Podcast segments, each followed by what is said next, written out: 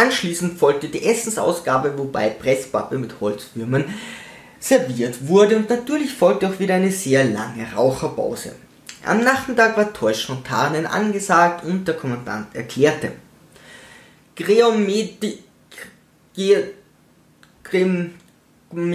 Vor gleichmäßige Formen wie Stahl, Helm und Waffen kommen in der Natur sehr selten vor, weshalb sie leicht vom arglistigen Feind erspäht werden können.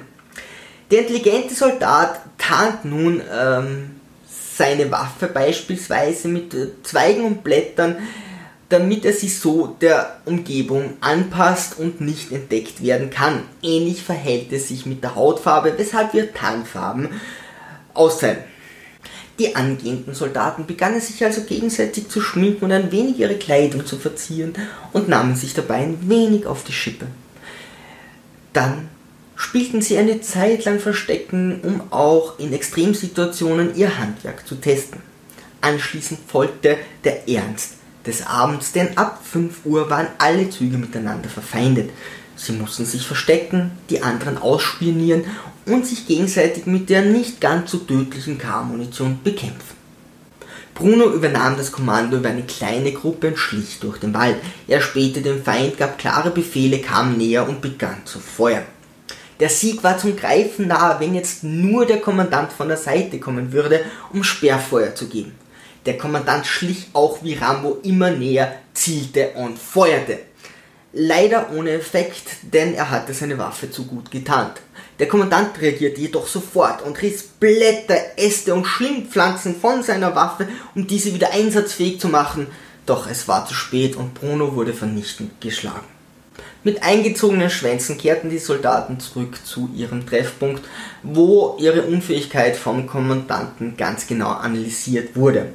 Dann befahl er, die Rekruten sollten sich doch für die Nacht bereit machen und sofort Schützengräben ausheben. Zum Glück begann es ein bisschen zu nieseln und dann zu regnen, denn sonst wäre die Übung vielleicht zu einfach gewesen.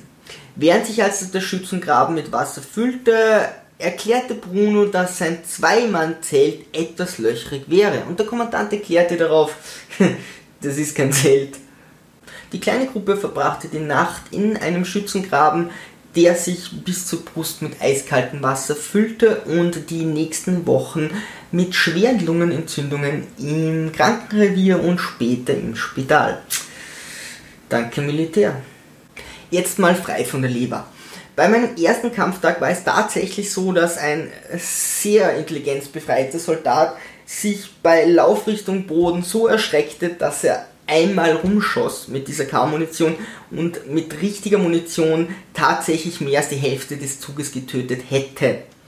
Der stand dann später mit richtiger Munition, mit scharfer Munition an der Grenze zwischen Österreich und Ungarn. So etwas macht mir richtig Angst, denn er hatte keine Ahnung, wie er diese ganze Sache einschätzen sollte. Er war auch der Erste, der reportiert hat und auf seine Freunde geschossen hat, als er die Waffe bekam.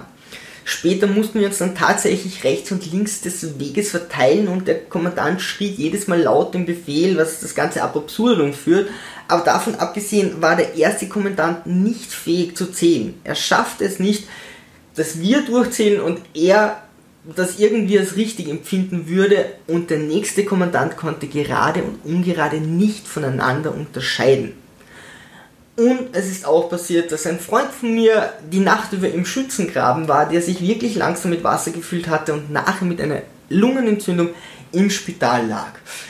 Ganz ehrlich, was ist euch so auf euren Kampftagen beim Militär passiert? Über eine 5-Sterne-Bewertung würde ich mich sehr freuen. Unter HD Somebody Else findet ihr mich auf Twitter, Facebook, Instagram, meinem Blog bei WordPress und natürlich auf YouTube. So dann, Sturmtrotzer, Segel immer straff halten und auf zum Horizont.